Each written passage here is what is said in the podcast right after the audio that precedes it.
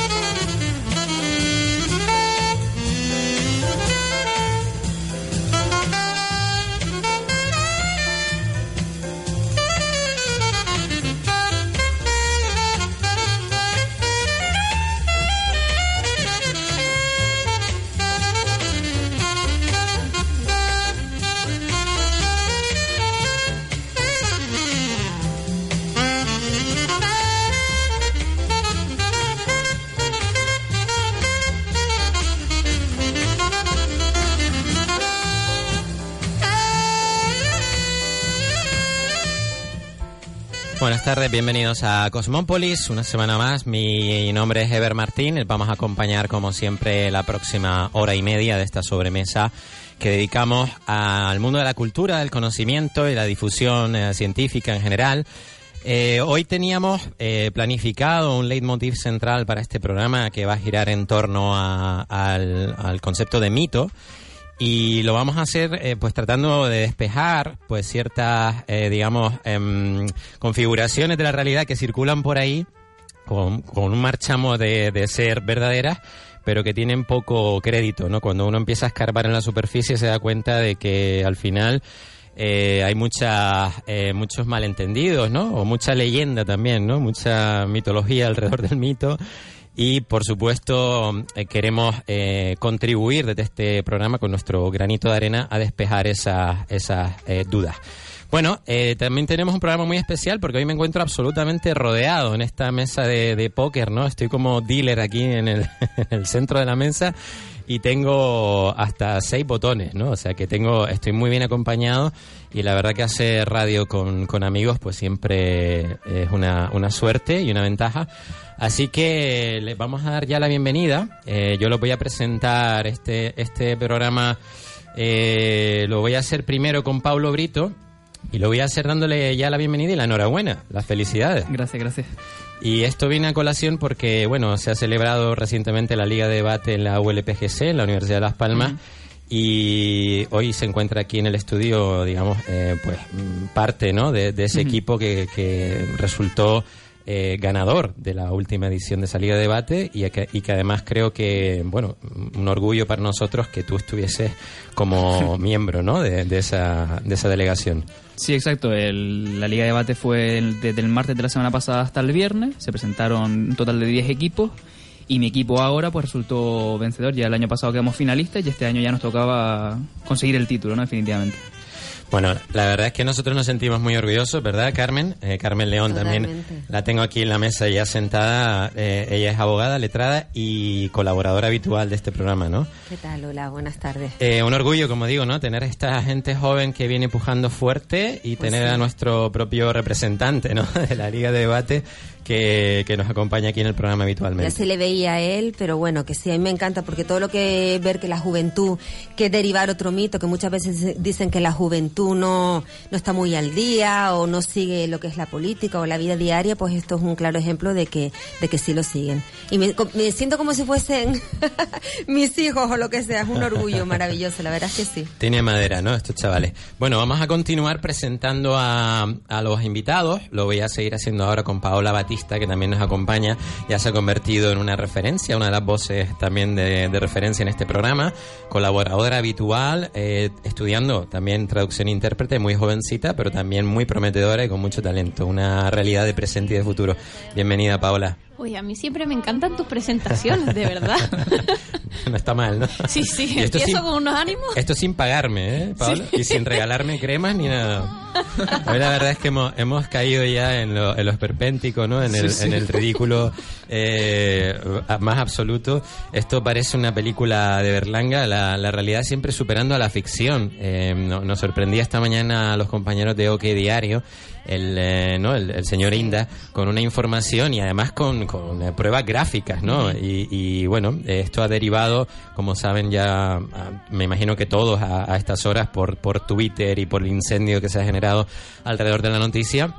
Esto, esto, como digo, ha derivado en la, en la dimisión de la, de la que era hasta ahora presidente de la Comunidad de Madrid, doña Cristina Cifuentes. Eh, no sé si tienes algún comentario, Paola, al respecto.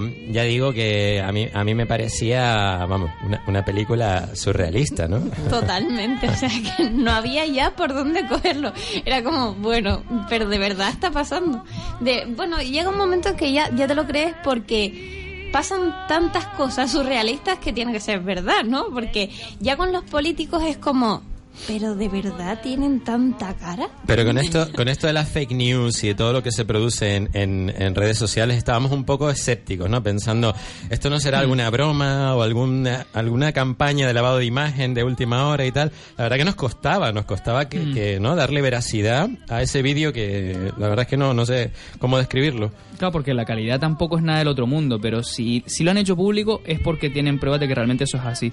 Y además ella no lo ha negado, con lo cual ya es evidente que, que era ella, ¿no? bueno, y la, dimisión, que yo creo que además eh, tampoco eh, la adorna demasiado, porque, eh, bueno, se ha salido un poco por la tangente, anunciando su dimisión con sonrisas, ¿no? Que esto no lo entiendo yo tampoco ahora, esto de que los políticos los pillen en un renuncio y diga, y anuncio mi... mi, mi no, mi, no, sabes un poco.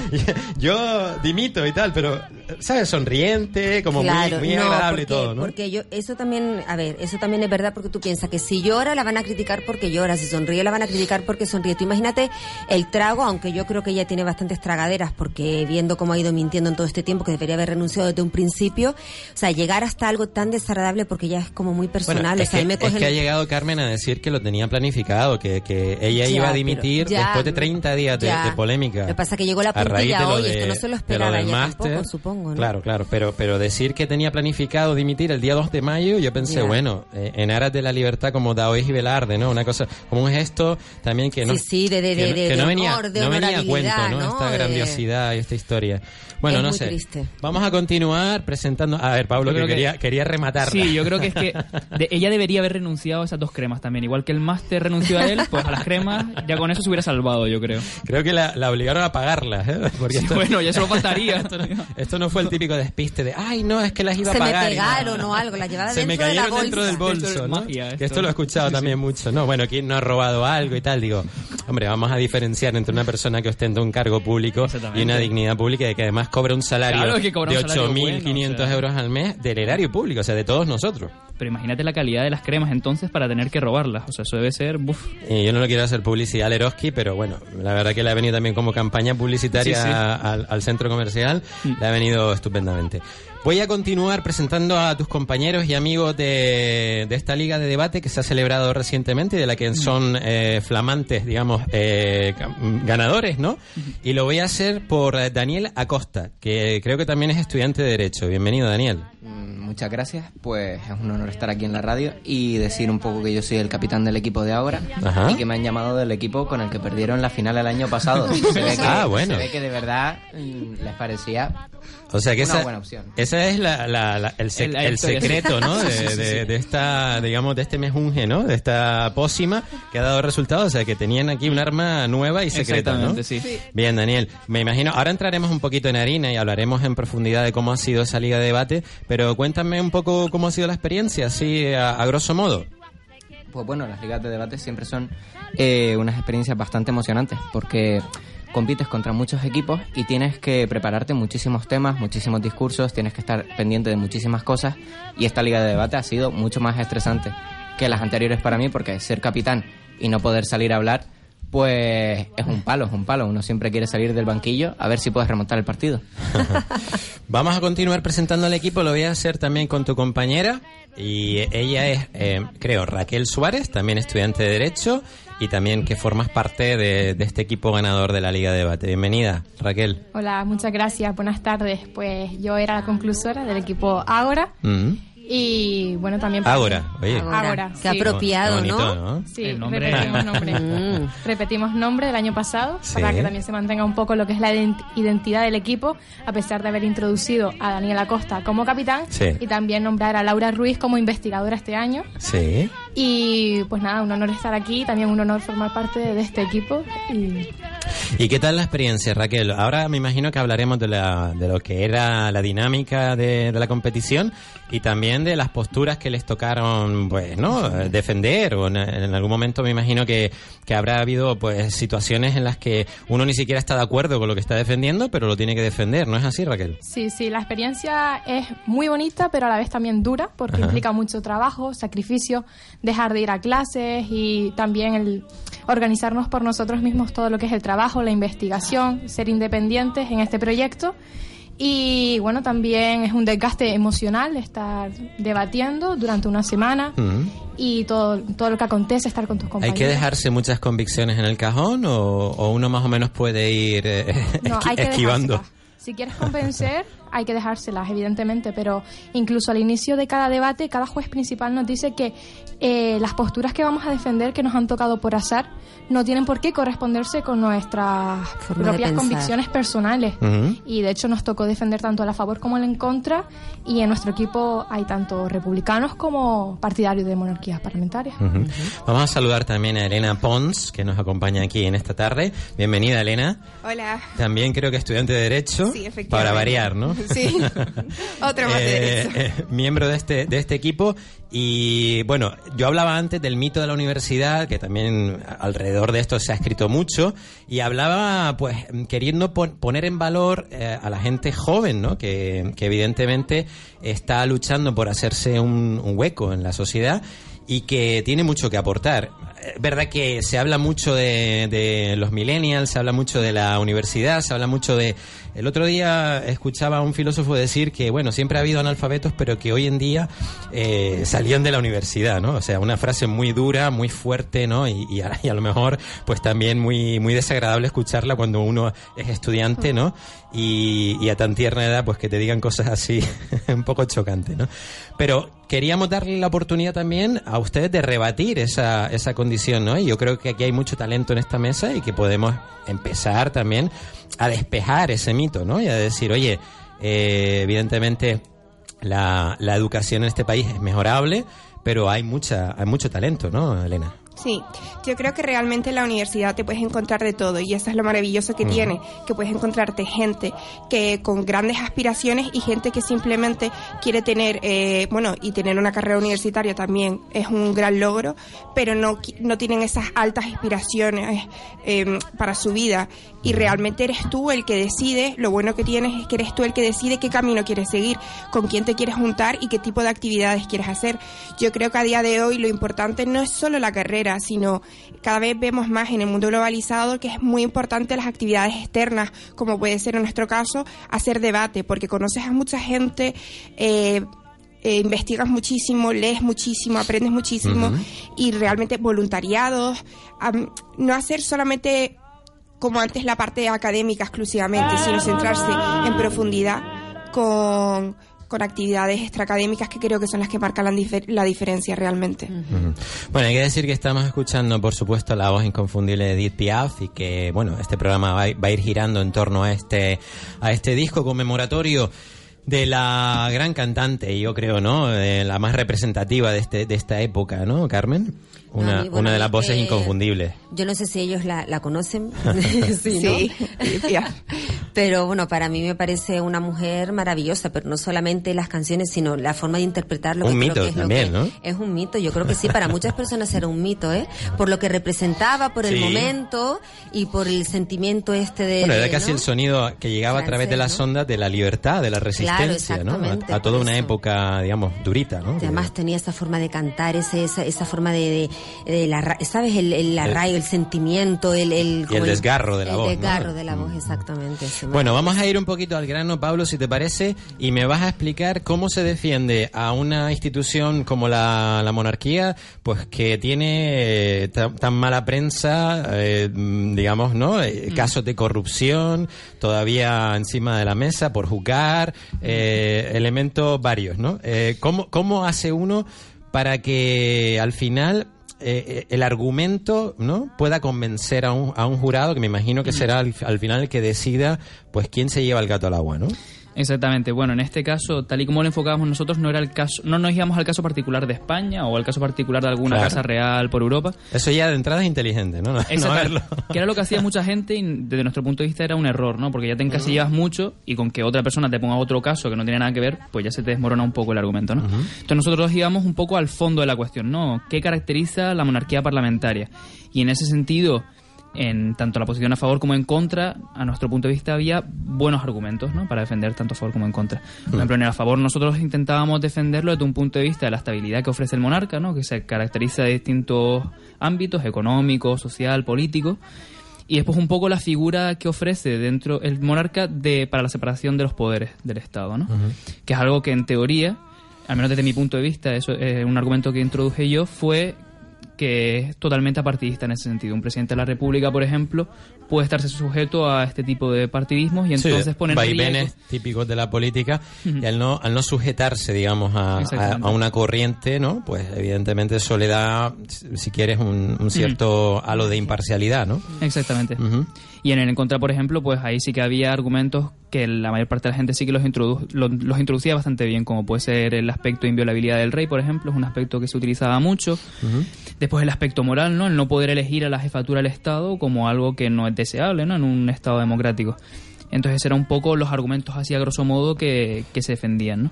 El que sea, por ejemplo, eh, digamos, eh, republicano y, que no entienda, por ejemplo, este afán sucesorio, ¿no? De que haya gente que, por el mero hecho de haber nacido en una familia, pues eh, al final, eh, digamos, vaya a, estar en la jefatura del Estado, ¿no? Ahora, además, tenemos una de- posible sucesora al trono, ¿no? Una, una reina. Eh, todavía hay que, quiere- creo que todavía hay que reformar la ley sálica, ¿no? Que hay que cambiar esto de, porque si no, Leonor no podrá, no podrá reinar. En A- principio a mí, puede, ¿no? A mí lo que me espantaría es tener, no sé, algún, algún, ¿no? Algún froilán o algo como, como jefe del Estado, una persona que no se ha preparado y que no tiene ni, ni pajolera idea, hablando claro de, de lo que es la jefatura del Estado. Y esto creo que sí sería peligroso. Eh, ¿Cómo se puede defender eh, en pleno siglo XXI este, digamos, eh, ¿no? ciclo sucesorio? Eh, a ver, en primer lugar, nosotros como estudiantes de Derecho tenemos que decir que todavía no se ha derogado la ley sálica, pero evidentemente Leonor podría ser reina, porque eh, prioriza la línea directa antes que las líneas colaterales.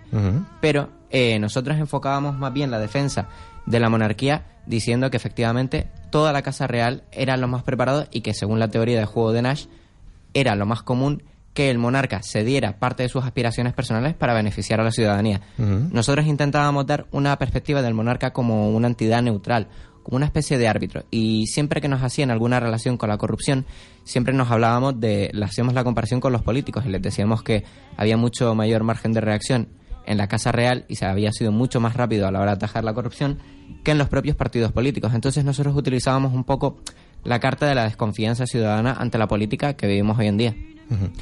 ¿Y algún contraargumento? Es decir, si, si, un, si un rey es corrupto, ¿qué debe hacer? ¿Abdicar en la corona en, en una hija insuficientemente preparada por un tema ya simplemente de edad, ¿no? Porque veríamos como algo ilógico que, por ejemplo, eh, mm, la, la infanta Leonor, ¿no? Pues tuviera que, que asumir una responsabilidad a tan temprana edad y reunirse a lo mejor con mandatarios, dignatarios de, de todo el mundo y no sé, mm, ¿cómo, cómo lo veríamos eso?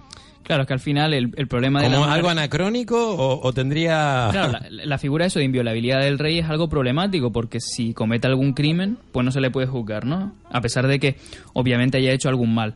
Entonces, claro, eso pone en riesgo el que al final tiene que ser el monarca el que decide cuál es su propia responsabilidad en todo esto, ¿no? Tanto política como social. La cuestión es que, ¿por qué el monarca, por ejemplo, no comete crímenes de mm, diversa índole?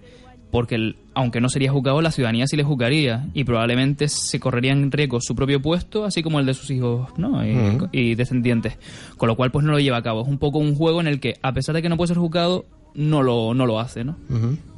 Bueno, antes, antes estaba el peligro de la guillotina, ahora ya eso Ahora también eso ha, no. ha desaparecido, ¿no? Oye, Raquel, para, para imponer, digamos, una, una línea argumental, ¿qué es lo, lo fundamental? Ir bien preparado, tener una base, digamos, analítica y de estudio fuerte que le dé solidez a los argumentos, o, o- o, digamos, tener facilidad, tener labia, eh, eh, pues capacidad también de, de comunicar. Me imagino que será importante también llegar, ¿no? Y, y- y saber transmitir el mensaje y mirar a los ojos, sonreír, no sé. eh, ¿Es Sí, importante? sí. Bueno, en nuestro equipo, eh, en los dos refutadores, tanto Paulo como Adrián, son bastante distintos, mientras que Paulo es más analítico y más pragmático, Adrián, que estudia historia, eh, pues tiene más labia y tiene un lenguaje no verbal exquisito, por lo cual también él convencía el año pasado y este año convence. El jurado se fija tanto en el contenido como en el continente, nos dijeron. Muchas veces, evidentemente, eh, la exposición de cinco minutos en refutación, los dos turnos no te da como para exponer en profundidad los argumentos o las líneas argumentales que tú te has preparado, por lo cual las formas son muy importantes, algo que también aprendemos en la sociedad de debate. Pero sí está claro que a la hora de prepararlos y afrontarlos, uno tiene que estar, tiene que tener claro las fuentes y los argumentos, las líneas argumentales o bloques también como lo llamábamos, tienen que estar definidos y ser lo más ricos posibles. Porque también ten en cuenta que te tienen que preguntar y puedes sacar gráficas mm, de manera colateral. Tienes que ir preparado. Tienes a- herramientas de ayuda sí, que sí. pueden servirte en cada momento. A ver, Elena, sí. Sí, a mí me gustaría comentar en el tema de la línea argumental que, por ejemplo, se nota que es muy importante porque nosotros cuando empezamos la liga empezamos quizá un poco flojos porque en- teníamos una serie de argumentos que directamente no le dábamos importancia porque pensábamos que carecían de la importancia necesaria. En cambio, otros grupos los estaban sacando y los jueces se estaban viendo convencidos. Entonces Mm. me acuerdo de estar, eh, fue creo que el miércoles por la noche, quedamos para cambiar, reestructurar todo y nos quedamos hasta las 6 de la mañana. El grupo eh, tuvimos que bajar desde la universidad sin cenar, sin nada, eh, machacando argumentos, líneas argumentales, contrarrefutaciones, todo lo que nos podían decir, por dónde nos podían salir, practicando formas, ensayando, todo. Yo creo que es muy importante.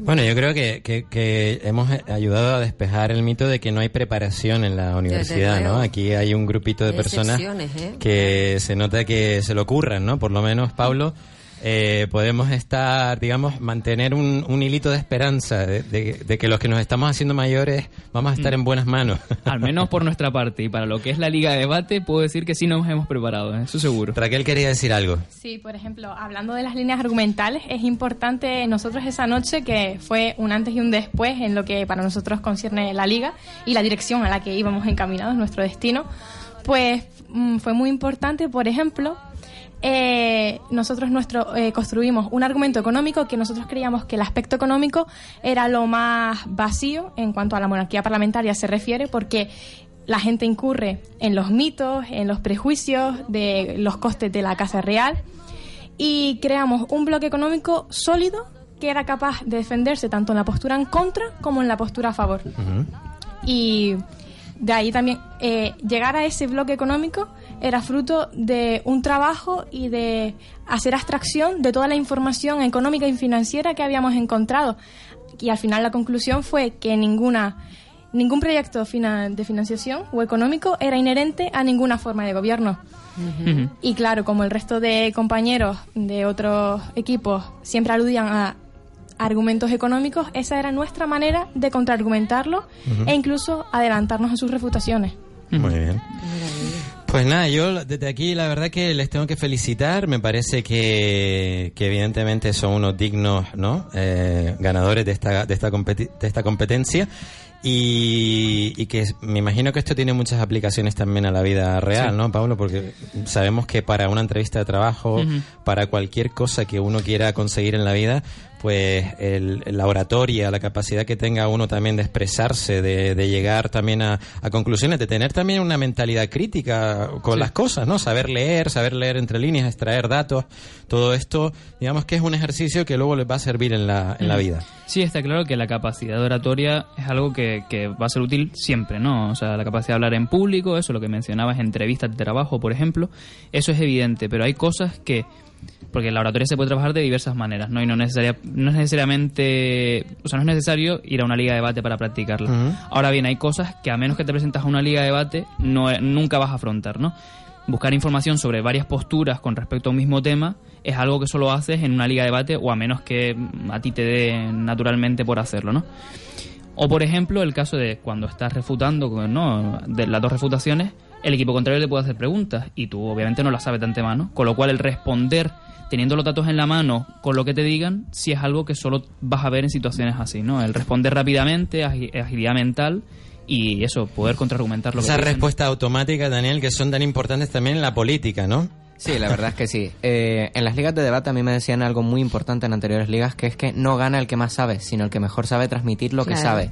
Entonces, evidentemente, una cosa que se aprende en las ligas de debate es un poco hacer política, como tú estabas diciendo, a saber transmitir todas esas cosas que tú sabes o que tú das por sabidas y que a lo mejor la gente no está entendiendo. Uh -huh. Siempre se nos decía eh, en la preparación que la gente eh, atiende solo utilizando un 30% de su atención. Entonces tú tienes que saber que cada vez que le estás contando una cosa a una persona, tienes que hacer un esfuerzo añadido para que esa persona se entere de verdad de lo que tú le estás contando. Uh -huh. No solo tienes que tener buenos argumentos, sino que además tienes que saber transmitirlos bien, que sean claros, concisos claro. y que sean visuales. Y sabes una cosa, eh, como aquí la mayoría están estudiando Derecho, eh, va a venir estupendamente porque a veces cuando te enfrentas a un, a un caso o a lo mejor a una persona que tú sabes que tienes que defender y a lo mejor sabes que es culpable, sobre todo en casos penales o bueno, también en casos civiles, ¿no? Pero la hora de argumentar y defenderlo correctamente, ¿no? Se te, te va a servir, a, aunque tú no estés de acuerdo, al deber de, de hacerlo lo mejor posible, ¿no? Y además explicarles sí. también las cosas porque sabes que muchas veces vienen, tienes que explicarles 20.000 veces veces, luego de cara al juicio también al juez. Es una forma también que les viene estupendamente bien. Yo espero no necesitarles, pero bueno, si les necesito ya les llamaré. Bueno, eh, equipo Aura, ¿no? Sí. sí. Eh, Elena Pons, sí. estudiante de Derecho. Muchísimas gracias y felicidades. Muchas gracias. Esta es tu casa para lo que quieras, ¿vale? Cuando quieras, tienes un micrófono aquí para lo que quieras. Raquel Suárez, también, estudiante de Derecho. Felicidades y gracias. Gracias a ustedes por invitarnos. eh, Daniel Acosta, sí. estudiante de Derecho. Muchísimas gracias, capitán. A usted. Y me imagino que le renovarán, ¿no, Pablo? A, a sí, este sí, chico sí. hay que renovarlo. ¿no? Evidentemente, sí, sí. Automáticamente. Y Paulo, bueno, a ti qué te voy a decir. Felicidades y, y, un orgullo para nosotros también contar contigo y que, y que bueno, y que seas, con, la verdad que talento masculino y femenino, Carmen, que esto también es, es, es, maravilloso que lo vivan con esta naturalidad, sí. ¿no? Y que además que los oigo, cuanto más los oigo, cómo les ponen, cómo hablan, es una cosa maravillosa. Hacen buen equipo, ¿no? Me encanta uh -huh. y yo quiero que den clases luego en el futuro. no, ninguno quiere dar clases porque encima de esa capacidad que tienen. Yo creo que nuestro equipo, la verdad es que es muy sólido porque el año pasado cuando nos formamos eh, la pregunta era si debía la Unión Europea abrir su puerta a los refugiados y teníamos posiciones, posicionamientos diferentes y encontramos dos que estaban a favor y dos que estaban en contra y yo creo que la mezcla es buenísima, dos chicos, dos chicas y este año con el estupendo capitán que hemos tenido que ha sabido mediar entre esos dos posicionamientos porque este año se ha vuelto a repetir dos a favor, dos en contra y nuestro capitán que ha sido como el, el, que nos ha guiado. No sé, tú les has pagado o algo porque te ponen por las nubes, ¿eh? Yo es que me llamaron ya eh, unos poquitos días antes de preparar la liga y entonces lo hicimos todo muy a contrarreloj. Eh, fue un trabajo bastante intensivo y, y, la verdad es que hemos tenido muchísimo tiempo durante estos días para, para seguir cultivando la amistad que ya habíamos cultivado después de la final del año pasado. Sí. Que al final eso es lo importante y, y de preparar todos los argumentos al final lo más importante de la liga de debate es la gente que conoces y las habilidades que, que, vas creando a lo largo de la liga. De hecho, Paola también participó el año pasado y este año nos quedamos con las ganas de verla. Sí, yo creo que Te aseguro que yo también. Pero con muchas ganas, además. Yo llevo, o sea, llevaba desde, desde el año pasado esperando a que llegara que llegara a la liga, pero pero no, no, no coló este año. Y sí que es verdad que es muy importante las amistades que haces y, los contactos y todo lo que aprendes, porque además yo recuerdo que cuando acabó la liga pasada nos reuníamos mm, con mucha frecuencia. Eh, casi todos los que habíamos participado, que no nos conocíamos de nada, pero de nada, es que yo... mm, ellos están en un campo, todos, en- todos ellos están en un campo y yo estoy en el otro extremo de la ciudad, o sea que no tenemos nada que ver. Y sin embargo sí que disfrutas de eso, de hablar sobre cualquier tema, sientes que con, con cualquier conversación te enriqueces y aprendes. Y, y esto de lo que hablábamos en, en el programa, en el último al que vine yo, que de la cultura general, es, es una pasada, se nota muchísimo cuando una persona sabe hablar, eh, no sabe hablar simplemente porque sepa hablar, sino que además generalmente intenta enriquecerse con más, con más información y al final aprendes muchísimo. Y se hablan con respeto entre ustedes, ¿no? Se, se- a la hora de... Bueno, y se, se puede ver que nos encanta hablar y además nos encanta discutir, ¿eh? Esto es, Pero eso es sano. es evidente. o sea, yo creo que solo con irnos un rato. Discutir Ahora- de la manera correcta es sano. Ahora sí. cuando salgan de aquí se van a, a discutir un rato, ¿no? Sí, a sí, por tomar algo ya. Sí, sí, por supuesto. Café y a discutir. Muy bien. Bueno, vamos a seguir con el programa y lo vamos a hacer a través de ese leitmotiv que habíamos elegido para hoy, Carmen, que, bueno, son los mitos, ¿no? Y en general, pues yo creo que siempre que en este programa hacemos un repaso a través de la genealogía de las palabras y de la historia de las palabras, nos vamos a tener que remontar, por supuesto, los liberales a Grecia, ¿no? Y, y Atenas como referencia absoluta de lo que de lo que significó, ¿no? Digamos ese ese nuevo aire que impregnó a, a toda Europa, ¿no? Y bueno, ahí nacieron también eh, muchos de esos mitos y que han llegado hasta nuestros días y que podemos seguir eh, de alguna manera entendiendo a través de, por ejemplo, la filosofía, eh, la psicología moderna, ¿no? Hay muchos mitos, por ejemplo, en Freud que, que tienen relación con esos mitos griegos y bueno, hasta el hasta el posmodernismo, ¿no? Ha adoptado algunos de estos de estos mitos. Eh, ¿Qué podemos decir así como consideración inicial de, de este programa que hemos planteado alre- alrededor de este leitmotiv de los, de los mitos? No, yo lo primero que lo dije al empezar, que ya derivar, eh, tirar el mito de que la juventud no está preparada, ese ya es el primer mito que hay que eliminar, ¿no? Pero y luego en el tema de los mitos, pues sí, a mí la, la mitología, bueno, que sabemos que mm, contar historias era, sobre todo, se basaba en los dioses o, o en héroes extraordinarios, ¿no? Pero mm, la mitología, y nos sirve hablando de, lo, de los arquetipos y demás, que hay un libro que yo además me, me leí, que es el de los los dioses y de cada hombre y las diosas de cada mujer.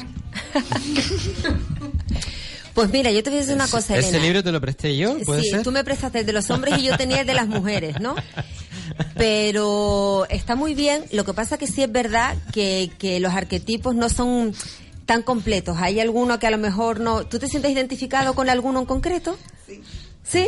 Creo, creo que ¿Con Carmen, algún arquetipo en concreto te sientes creo que a Carmen no le gustó el libro, No, ¿no? perfecto, como que no, claro que A sí. mí realmente me lo regalaron eh, cuando yo estaba en cuarto de la ESO, hace ya seis años, me regalaron el libro porque yo era una chica como muy, bueno, muy metódica, muy sistemática, Mm. eh, quizá a veces un poco agresiva, no, no era tan asertiva como antes. O sea, no era, no era muy asertiva Como ahora. como ahora. Lo intento. Y realmente sí, me lo regalaron porque decían que yo era una clarísima Atenea Ah, sí. Mm. porque muy estratega, yo planeo todo de antemano, lo que iba a decir, con quién, todo, y yo creo que lo ideal es tener un poco de todas. Bueno, ¿sabes? vamos a decir cada uno. Yo creo que Carmen tiene el libro sujetando la puerta en la casa. Pero si quieres, No, vamos a decir cada uno un, un- no, un mito o un dios con el que Ah. te sientes identificada, Carmen. Uy, es que yo... ¿Alguna diosa de la música, una A mí tepsicore? en concreto, ¿No? sé, a mí diosas, a mí siempre me ha gustado muchísimo Venus, pero yo soy también muy Demeter, soy soy muy eh, la diosa de la casa, la organización de Ah. la casa, me gusta también mucho. La fertilidad también, ¿no? Bueno, sí, bueno, ya tengo dos hijos, algo, de Algo- eso algo tengo. hay, ¿no? Algo de eso tengo, Algo pero hay. bueno, que lo que pasa es que, es que lo que yo le decía a Elena, son varias, mm, no hay una diosa en concreto, sino que a lo mejor sabes que, que pueden ser muchas, ¿no? Y puedes verte reflejada muchas de ellas, ¿no? Pero lo que está claro es que el- lo griego es lo que nos ha llegado, lo que se mantiene, luego en Roma. Paola, ¿algún, alguna, ¿algún mito, alguna diosa con la que te sientas tú identificada? ¿Algún arquetipo? A mí siempre me encantó la, la diosa Diana. Ajá. porque me parecía muy fuerte e independiente y, y eso de que nunca necesitara a nadie, ya no digo ningún hombre, sino que nunca necesitaba a nadie y ella era como, ala, pues yo puedo porque yo puedo, ¿no? Y siempre me gustó eso de esa fuerza y, y como, no sé, esa resistencia y el luchar tú por ti mismo mismo o por ti misma, ¿sabes? No, no estoy diciendo por porque sea el género femenino, sino porque eso es lo que me tras el- los valores que me transmitía a mí. Raquel, ¿alguna diosa que puedas pensar o algún arquetipo femenino así que te sientas identificada? No, la verdad es que no me siento identificada con ninguno. Bueno, ahora por la descripción que dijo Elena de Atenea, yo sí es verdad que también soy bastante planificadora y estratega, pero pero ¿Y en general todos tenemos un poco de cada uno porque en realidad lo que reflejan son cualidades y Mm. que todos poseemos. Un poco guerrera también, ¿no? Eh, Daniel, ¿algún arquetipo así masculino? Bueno, el que, o Eh, el la, verdad, la verdad es que los mitos griegos eh, es algo difícil sentirte identificado con alguno porque todos eran bastante malas personas durante toda la mitología. durante toda la mitología, cuando no la, no la, no hacían algo gordo, era porque estaban ocupados preparando otra cosa. Entonces yo siempre me he identificado un poco con el mito de, Sísi- de Sísifo, que era eh, una persona condenada siempre a arrastrar una piedra al- a lo alto de una montaña Sí. y siempre todos los días tenía que hacer pues un poco el trabajo. Yo creo que soy una persona que siempre me despierto todos los días y tengo que trabajar siempre para llegar al final Un del día poquito sentirme escarabajo realizado. pelotero, ¿no? Sísifo, eso de, Sí. de ir subiendo la piedrita, ¿no? Poco a poco y luego otra vez para abajo. Yo no sé si nos acabas de comparar con una piedra, ¿eh? Espe- Espero que no. A ver, Pablo, ¿alguna Yo, la verdad, arquetipo? No me suelo identificar así con ningún dios griego en particular. Si eso tiraría mejor por, por Apolo, ¿no? Un poco... Ah, muy bien. Oh, o sea, claro, Tirando por- Apolo. Claro, evidentemente, ¿no? Sí. Esta- estás Pero con- no, eh, la verdad es que no. Compitiendo en humildad con Carmen, ¿no? Que la semana pasada. Sí, sí. Hombre, es que hay que irse por fuera y por dentro. Claro, claro, exterior no es importante también. no, no. Bueno. Claro, hombre. La verdad es que hay que quererse, o sea que yo estoy encantado de que te, de que te guste Apolo. Eh, y bueno, eh, un poco por describir lo que pone la Real Academia alrededor de, de esta descripción de mito, ¿no? Pues eh, puede ser un relato basado en un hecho o en personajes reales, pero que a lo largo del tiempo pues está deformado en cierta manera, ¿no? Pues eh, mm, mm, normalmente por la exageración, que suele ser una de las cualidades del mito, ¿no? Que se exagera, por ejemplo, el valor de un, de un guerrero o, o este tipo de cuestiones, ¿no? O cuántas personas había en no sé dónde, pues yo qué sé, este tipo de, de- de cosas, ¿no? Cuántas personas estaban en el Sermón de la Montaña, ¿no? Que creo que eran cuatro, pero siempre se dice que aquello era, ¿no? Tremendo. Multitudinario. Y, y- y normalmente suele ser, digamos, eh, una, una cuestión que vuelve, que veo aquí que se están mandando notitas. Estos no paran, ¿no? No paran de comunicarse. Bueno, eh, pues hay muchísimos mitos, ¿no? Leyendas urbanas. Eh, vamos a intentar desgranar alguno. No sé si tendrás alguno preparado, Pablo, o si te viene alguno a la cabeza, así que... Ahora mismo no, si a me bote das un rato pronto. para Vale. pensar, mm, Empezamos por el me otro lado. No, yo sí quería Carmen. decir una cosa, que lo de la mitología también, los mitos surgió un poquito ese contacto del hombre con la naturaleza y entender por qué ocurrían las cosas. Ah, que yo no he dicho los míos, ¿no? Mis arquetipos. Ah, Bueno, claro, no, pero tú eres Me aquí podía el haber escapado, me podía haber escapado, sí, sí. Bueno, yo voy a decir dos, ¿no? Yo, yo, yo me he sentido siempre identificado con eh, Belerofonte, ¿no? Que es el que mató a la quimera Mm. y, y el que, digamos, de alguna manera domesticó a Pegaso, ¿no? A ese caballo con, con alas, que es un, Mm. Sí. me parece que es un mito hermoso y que no tiene esas connotaciones negativas de las que hablaba antes Daniel. Y luego también mucho con, con Dionisos, ¿no? Que es un, un dios así como de la alegría, de la fiesta, de la celebración, ¿no? Del rapto ditirámbico y de, de la ebriedad, ¿no? Y de pasarlo bien. Exactamente. Bueno, eh, sí, es, es Baco en Roma, o sea que Es Baco, es, sí. es también el dios del vino. que siempre se ha- siempre se, se comparaba lo apolíneo con lo dionisíaco, ¿no? Que era como un poco un poco más pervertido, ¿no? Apolo era más y Dionisio era como más feo, una cosa más tal. Pero esa, sí es esa verdad. esa es la base de la- del nacimiento de la tragedia de, de Friedrich Nietzsche, ¿no? La comparación entre el dios de la música y el, do- el dios apolíneo, digamos que es un poco lo que sustenta esa primera tesis nietzscheana, ¿no? Que Mm. habla de un conjunto de moral judeocristiana contra una trasvaloración de todo lo que hasta Claro, ese momento se que- conoce como moral, ¿no? Exacto. Y eh, precisamente utiliza esa contraposición, esa justaposición entre lo que es Apolo y, y Dionisos, ¿no? Como háblanos siempre, la háblanos un poco de, de algún mito, alguna leyenda. No, pero lo que, lo que te estaba comentando antes, Sí. que, que tenía que ver con la naturaleza, explicar la lluvia, explicar todo un poquito ese tipo de cosas, ¿no? Eh, la cosecha, todo la, la madre tierra, el, el honrar a la madre, a la madre tierra, que bueno, aparte de, de los dioses, porque los dioses en, en este caso yo creo que tienen un poco de de ligado a, a los mitos, ¿no? Bueno, en Grecia eran los dioses eran los mitos principalmente o los, o los héroes, ¿no? Pero bueno, eh, historias hay muchísimas. Yo tengo un libro, hay un libro maravilloso que yo les recomiendo, que yo lo conocí cuando era jovencilla y que son Qué flor de leyenda de Alejandro Casona y en ese libro hace una especie como de recopilación de mitos y leyendas de de muchos países, ¿no? Y a mí había historias que me dejaron totalmente conmovida, ¿no? Hablaba de Lohengrin, el mito de Lohengrin, ¿no? La leyenda de Lohengrin, hablaba del niño Badler, hablaba del al niño de Sakuntala, el anillo de los Nibelungos, Sigfredo, todo este tipo de historias, ¿no? Y entonces mm, recomiendo encarecidamente que lo lean porque además son historias muy hermosas y todas tienen siempre un sentido con la naturaleza y del por qué surgen las cosas. Bueno, en el caso del niño Badler era porque eh, él, con él al morir él porque lo hirió una especie como de dardo, una, una, una especie, bueno, es una historia muy, muy larga, pero es hermosísima, pues de él nació todo lo que es la tierra fértil y demás, ¿no? Pero mira, yo quiero sí, eh, no, hablar por ejemplo de mitos canarios, ¿no? Como Garajonay, ¿no? Que siempre estamos con España y demás, que tú sabes que yo defiendo mucho España, pero también lo canario, ¿no? Y el mito de Garajonay, que es un mito también muy, muy bonito, ¿no? Y además que, bueno, no lo voy a contar ahora, pero bueno. Bueno, cuéntanos un poquito para quien no lo conozca así, eh, a grosso modo.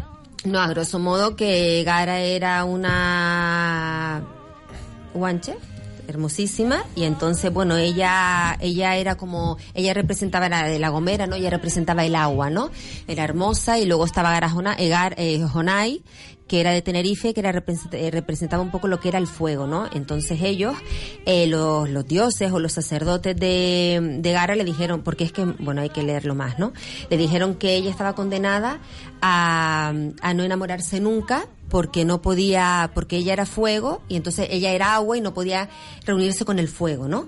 Y entonces cuando llega eh, a la Gomera, porque lo dicen a la Gomera, llega a la Gomera, entonces la conoce y claro, se enamoran inmediatamente porque son polos opuestos, pero ¿qué ocurre? Que como Gara es el agua y Jonay es el fuego, entonces están destinados a no poder estar juntos, ¿no? Entonces, bueno, ambas familias les prohíben el amor, entonces ellos se suben a un roque y se tiran y entonces a partir de ahí Digamos que sería la versión canaria de Romeo, de y Julieta, ¿no? Exactamente, Ajá. sí, más o menos. Que es otro mito, bueno, otro mito no, eh, Shakespeare se basó también un poco, que también en los amantes de Teruel y demás, que era también el amor imposible, ¿no? De, del amor y creo por eso la novela de... La obra de teatro de Romeo y Julieta, ¿no? Que es otro mito también. Muy bonito y me, me gusta la recomendación del libro y la historia. Paola, ¿alguna, alguna historia que nos quieras contar? Pues a mí una que me encanta es, eh, no sé si es de, la antigua Grecia o, viene de los romanos, es el, mito de la media naranja o de tu otra mitad, que, decía que realmente los seres humanos eh, éramos un uno completo con nuestra otra mitad y, y que debido al mal comportamiento de los hombres, eh, pues al final los dioses como castigo nos separaron y nos condenaron a, a vagar por el mundo buscando a nuestra, a nuestra otra mitad, con la que realmente pertenecíamos y habíamos sido creados para ello. Entonces, es una- un mito que a mí me parece súper bonito, idealizado y muy romántico. Y, y entonces yo lo que creo es que realmente eh, los mitos no están mal, siempre y cuando tú saques algo bueno de ellos. Por ejemplo, eh, del, del mito del- de lo de los analfabetos en la, en la universidad, eh, pues lo que puedes sacar de ahí, eh, yo qué sé, yo, yo creo que puedes aprender algo de todo, ¿no? Eh, por ejemplo, yo mm, tengo clara mi opinión y es que eh, esa frase es un ejemplo de que ninguna verdad es absoluta. Hay ignorantes en todos lados. Hay ignorantes entre los políticos, hay ignorantes entre los entre los universitarios ya egresados.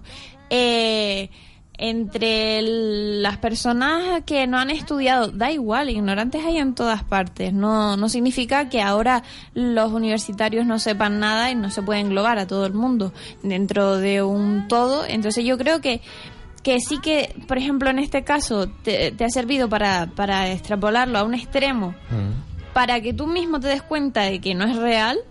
Entonces yo creo que de absolutamente todos los mitos se puede sacar algo, algo bueno y, y, y un conocimiento más y una reflexión que te puede llevar a, a la cama que cada, cada día tienes que aprender algo, pues es una forma muy sencilla de, de aprender algo por ti mismo. Y en eso estoy de acuerdo con ella, porque te pueden enseñar. eh, eh, tú comentabas antes, Daniel, que, que los dioses de la mitología griega se portaban mal y hacían cosas de verdad, hacían travesuras y hacían trastadas y, y castigaban al hombre por, por desafiarlos y demás, ¿no? Bueno, y había, Pero- había digamos, incesto, ¿no? Nepotismo. Bueno, exactamente. Una, una- una cantidad de, digamos, de... Bueno, pero como de- son de- los hombres, eh, porque la humanidad. No, no, pero total, que, totalmente a, a- a imagen y semejanza de lo que, de lo que era el, exacto. el ser humano, ¿no? Porque los dioses precisamente eran eso, se comportaban como el ser humano o el ser humano como los dioses, ¿no?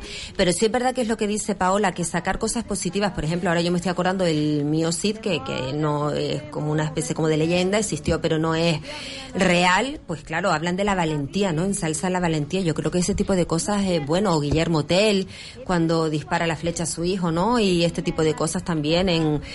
Es decir, que, que todo tiene, si se coge en su justa medida y todo te puede enseñar, ¿no? Y, y en definitiva son historias, ¿no?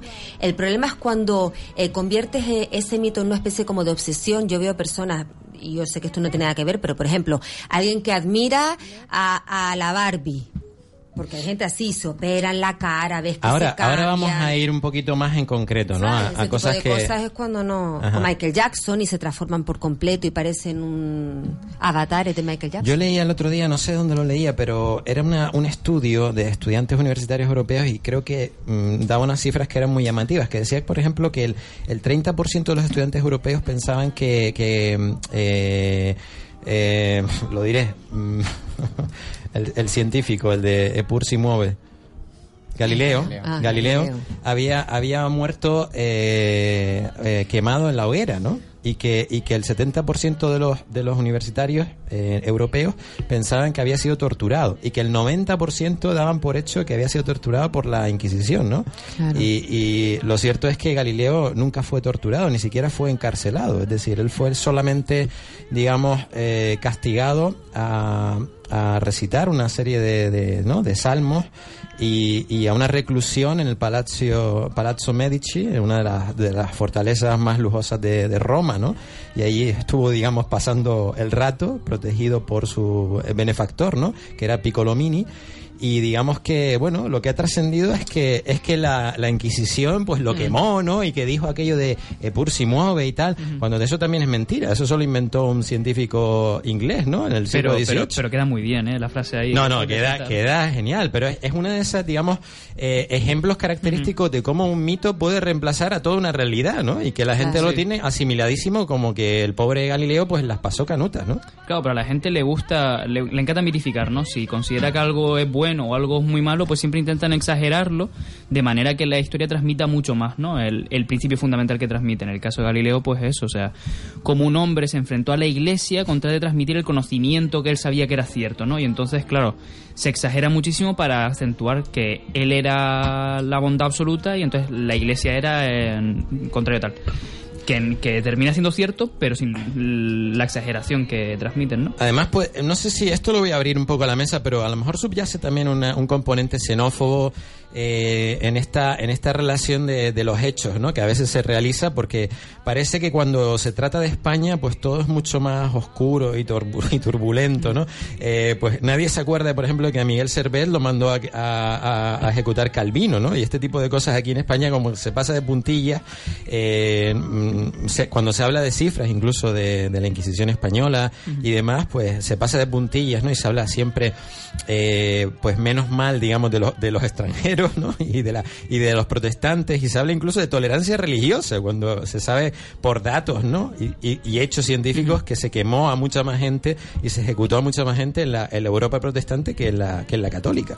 Pero te voy a decir ¿Esto. ¿Esto a qué puede venir, eh, Daniel? Perdona, Ever, no, perdona, sí, mi niño, no, que eh, no solamente de España, eso es que los de fuera, si tú ves documentales y tú ves sobre la Inquisición, a España la ponen... Bueno, pero es entendible que los de fuera lo hagan, ¿no? Porque evidentemente, pues, no, siempre hay que buscar un chivo expiatorio o alguien a quien echarle la culpa de algo, pero que lo hagamos nosotros, ¿no? Es un poco sadomasoquista, ¿no? Yo creo que hemos comprado un poco la leyenda negra que nos pusieron desde el mundo anglosajón, porque evidentemente cuando España estaba realizando la Inquisición éramos una superpotencia mundial, Claro. éramos el país a batir. Entonces, en aquel momento se veía que la campaña de desprestigio a España era algo necesario para que esas potencias poder ocultar también sus propios fantasmas, como la Casa de Brujas que tú estabas comentando, que sí que tenían muchas más víctimas a lo largo de Europa que la propia Inquisición, que estaba todo burocratizado y todas las cifras están escritas y un poco no sabemos exactamente cuáles son las cifras reales de la Casa de Brujas. Se estima que eran mucho más de 400.000 personas a lo largo de toda Europa, pero no lo sabemos con seguridad porque se hacían procesos sin ninguna garantía legal. Al contrario, la Inquisición española sí que tenía garantías y sí que tenía un proceso. Y la mayor parte de ellos al final no acababan la muerte del reo, ni siquiera en torturas. Eran mm, procesos judiciales bastante sencillos. Además, en España, donde primero, eh, digamos que deja de, de- ser delito la, pena de brujería si no va acompañada de otro tipo de, digamos, de, ¿no? De, de- de delito, ¿no? Es decir, pues, evidentemente, si había brujería eh, acompañada de, no sé, de un asesinato, pues eso sí podía ser un motivo de convicción. Eh, de, de- de- perdón, de convicción, no, de, de, sentencia, ¿no? Pero lo que, lo que no, eh, eh, lo que no ha lugar es que se diga que en España, pues poco más o menos que se arrasó, ¿no? Eh, con la Inquisición, cuando al final las cifras no parecen respaldar ese, Sí. ese relato. No, y además el, el ejemplo que siempre se pone como de caza de brujas, ¿no? Y el ejemplo para mostrar lo malo que es cuando alguien acusa, acusa a alguien de brujería, por ejemplo, no es el caso español. Siempre se coge el ejemplo del pueblo de Salem en Estados Unidos, la Mm, famosa historia, la ¿no? En la que al final todos se terminan acusando unos a otros y acaba el medio pueblo Mm. muerto, ¿no? Acusado de brujería. Entonces al final ni siquiera se coge al caso español. Entonces, claro, mm, al final hay que poner las cosas sobre la mesa y España en este caso no creo que fuese el malo del cuento. Otro mito. Pablo, que, que además a mí se me hace especialmente insoportable. ¿Por qué nos dicen que el liberalismo nace con Adam Smith y no con los eh, escolásticos españoles? ¿Por qué no hablamos de Juan de Lugo y de Mariana y hablamos siempre de, de los mismos, de Hume y de, y de Adam Smith? Hombre, porque yo creo que al final tuvieron mucha más repercusión internacional, pues Adam Smith y consiguientes, ¿no? Entonces, pues bueno, al final se han hecho famosos esos, como pasa siempre al final. Digamos que lo que decía, lo que venía diciendo Daniel, que nos, nos han vendido un relato eh, que, que- viene además de, de la Europa anglosajona, ¿no? Y que, y que tiene su, su base en aquel odio cerval hacia todo lo español por lo que hablabas tú, ¿no? Durante el- gran parte de- del siglo XVI y XVII, ¿no? Con el, el rey planeta, con, con Felipe IV, pues todo lo que se producía de propaganda contra el imperio, ¿no? Y toda esa propaganda, digamos, que fue eh, mm, financiada desde los Países Bajos y desde, eh, pues evidentemente, Orange y, la, y, en Inglaterra muy especialmente también, y en Italia, eh, pues ha quedado para la, para la posteridad y, digamos, esa leyenda negra es muy difícil despejarla, ¿no? Incluso hay, hay autores que en la actualidad se nutren de, eso, porque eso nos hace parecer, digamos, más o, ¿no? La imaginería española, digamos, que vende mucho también al exterior. Hay grandes hispanistas, digamos, que eh, norteamericanos y, e ingleses, y, aquí los tenemos por una, ¿no? Por eminencias y, tienen gran reputación, que lo que hacen es reproducir toda esa leyenda negra. Sí, además es curioso porque yo creo que es- al final todo el mundo siempre odia a los grandes imperios, ¿no? O sea, siempre es más fácil defender al pequeño, el pobre, que se, se intenta proteger de este gran imperio malvado que intenta acabar con él, ¿no? Y, y yo creo que el único caso, así el caso más importante en el que no pasa eso, es probablemente el imperio romano, ¿no? Ese sí que todo el mundo lo alaba como, ay, qué bien, qué buena gestión. Menos los griegos. Claro, sí, evidente. No, pero digo actualmente, ¿no? Entonces, pero más que nada porque el Imperio Romano, los romanos, el concepto de romanos ya no existe, ¿no? Son, puedes decir los italianos, pero no guardan relación Sí. así tan directa. Entonces, claro, no le puedes echar la culpa a nadie y por tanto todo el mundo como lo alaba. En el caso español, pues no. El imperio español tiene a los españoles que son descendientes directos de aquello, ¿no? Entonces, claro, ya no puedes alabarlo de la misma manera, ¿no?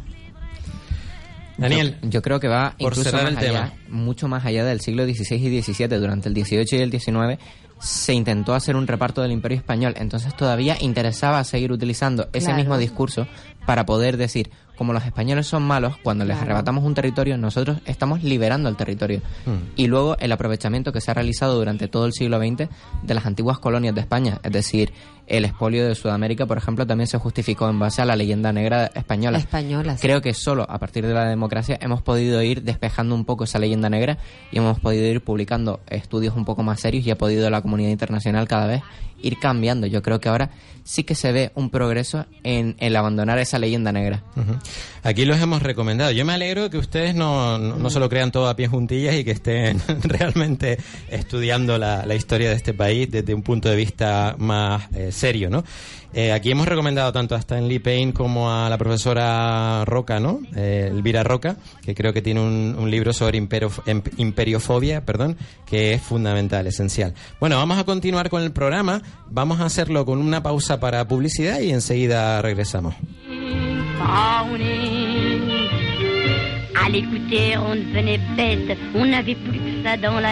Brownie. Et nous pensions marre à la fin, il en parle trop l'américain de son Brownie. Pour nous apprendre la vraie manière et nous donner une bonne leçon, il a tenu ce brave garçon à nous montrer son savoir-faire. C'est dans une salle de restaurant qu'il a voulu faire l'expérience, mais le pauvre type n'a pas eu de chance, comme il sortait ses instruments. Il a roulé sous la banquette avec un petit trou dans la tête. Brownie, Brownie. Oh, ça n'a pas claqué bien fort, mais tout de même, il en est mort. Brownie, Brownie. Ven a Spar Gran Canaria y descubre los mejores productos de nuestra tierra. ¿Vida sana? Ven a, Spar Gran Canaria, ven a Spar Gran Canaria, ven a Spar Gran Canaria y descubre los mejores productos de nuestra tierra. ¿Vida sana? Vida completa. Entrecot de novillo a 8,99 euros el kilo. Y leche Spar, entera semio desnatada. Pack de 6 unidades de un litro a tan solo 3,42 euros. Recuerda, hasta el 26 de abril, Spar Gran Canaria, siempre cerca de ti. Para el Día de la Madre, regale salud, bienestar.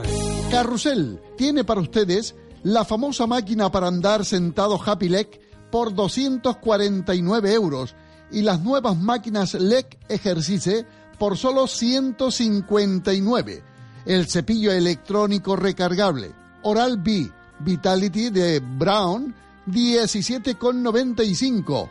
También para ustedes el tensiómetro medicina de muñeca HGH 16,60 y el tensiómetro medicina de brazo Prologic de Omron 21,95. En Carrusel, calle Secretario Artiles, número 81 y en León Tolstoy 26, esquina Plaza La Victoria. Teléfono 928 22 89 20. Carrusel les desea feliz Día de la Madre. Solo en 5 océanos, pollo entero a 1,20 la unidad de 900 gramos y rodaja de merluza Nueva Zelanda a 5,90 el kilo. Hasta el 1 de mayo o fin de existencias. 5 océanos. De lunes a jueves, de cuatro y media a 6 de la tarde, La Ventolera. Entrevistas, cotilleos, el tapete y mucho humor. En Radio Las Palmas, La Ventolera, con Isabel Torres.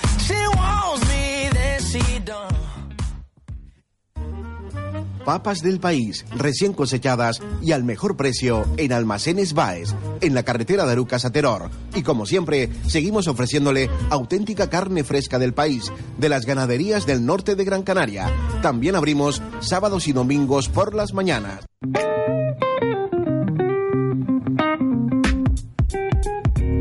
Escuchas Cosmópolis con Ever Martín.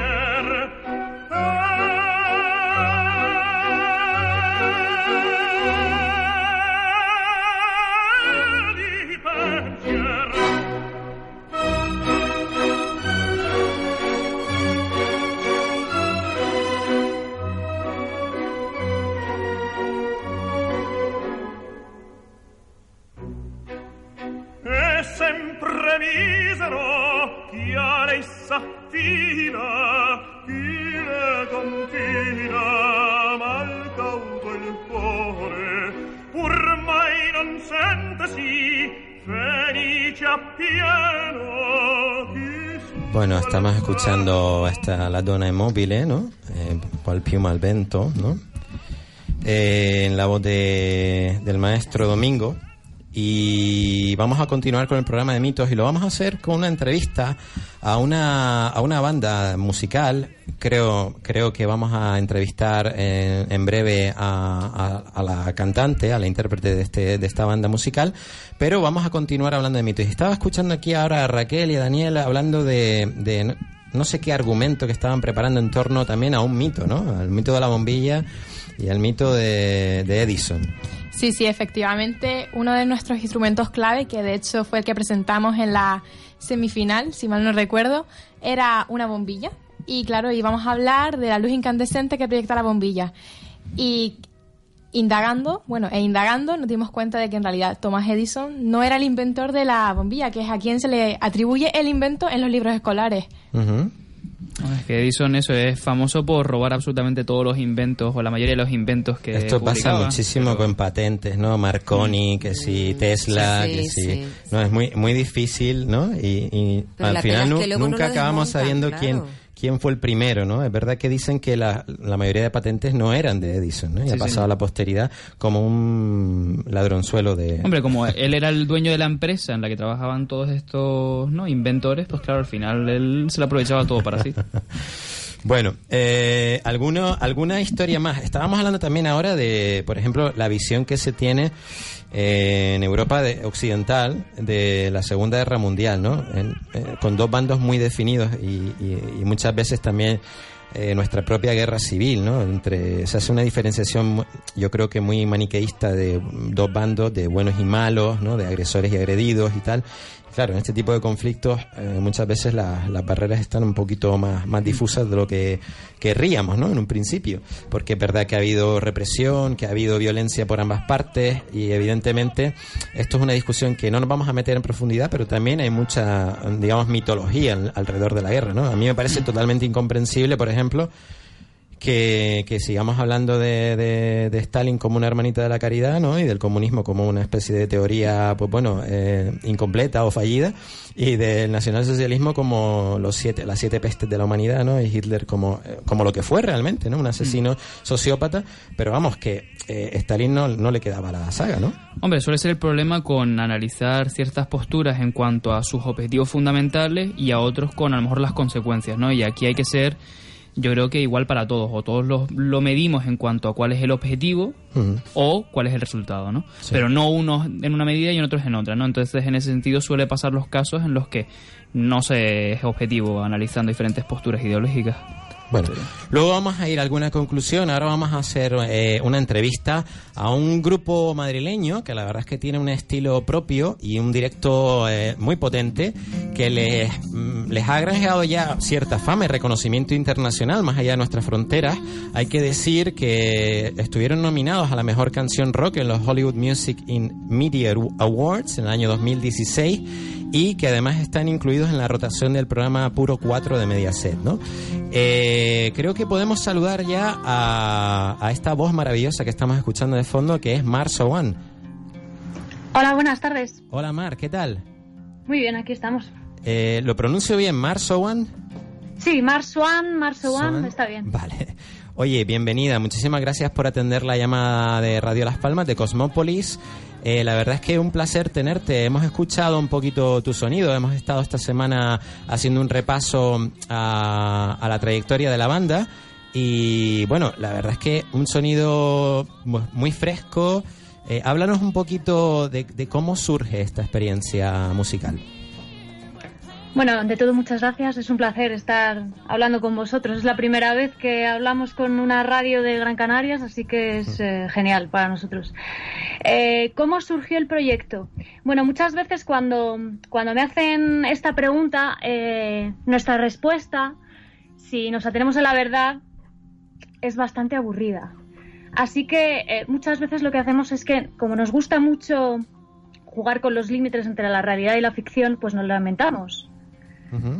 Entonces, si, si os Me parece, bien, os, parece os lo voy a contar. sí, sí. Además nos viene Bueno. genial, Mar, porque hoy teníamos un programa dedicado a, a los mitos, así que si te inventas la, la leyenda de esta, de esta banda, que debo decir que, que tienen por, por eh, nombre... eh, a ver, espérate, porque lo tenía aquí y se me, se me ha ido. Never End, ¿puede ser? Eso es. Never End, vale. Pues cuéntanos, cuéntanos un poquito, Mar. Bueno, pues eh, todo esto surgió en un trekking en los Alpes suizos. Eh, habíamos menospreciado la- el pronóstico del tiempo, se levantó una ventisca tremenda. Tanto es así que yo perdí el equilibrio y perdí la conciencia durante la conciencia durante unos segundos, que a mí me parecieron horas, pero me dijeron que eran solo segundos. Eh, durante estos momentos yo tuve una especie de ensoñación. Eh, me encontraba en un paraje helado en el que yo me veía a mí misma ordenando unos cristales de hielo eh, que se mantenían flotando en el aire. Yo los estaba ordenando, resulta que estos cristales de hielo eran sonidos. A mi lado veo cómo surgen otras cuatro figuras y veo que están haciendo exactamente lo mismo. Una vez que ya me despierto, que vuelvo a Madrid, eh, veo la coincidencia de que me voy encontrando en sucesivas semanas a estas cuatro personas que yo había visto en mi ensoñación. Ellos habían tenido una experiencia similar, decidimos que esto no podía ser una coincidencia y fue así como empezó. Bueno, la verdad que una historia maravillosa y que también acompaña ¿no? a todo lo que tiene de, mágico este, este nombre y esta, digamos, mm, eh, leyenda que hay detrás de, de la banda. Yo te quería preguntar también por este segundo disco, ¿no? De Singularity Code, que me parece que, bueno, mm, supone, digamos, la, el afianzamiento de la banda y eh, evidentemente pues viene acompañado de, de- varios premios, premios excelencia educativa. eh, eh, también creo que han estado en Noches de Verano con Rosa Pérez, cerraron el ciclo de conciertos de verano de Radio Nacional de España en el Museo Lázaro Galdiano. Bueno, una serie, de, digamos, de hitos que se han ido produciendo a lo largo de, de- de este tiempo y que, y que, bueno, ¿qué significan para, para ustedes, Mar?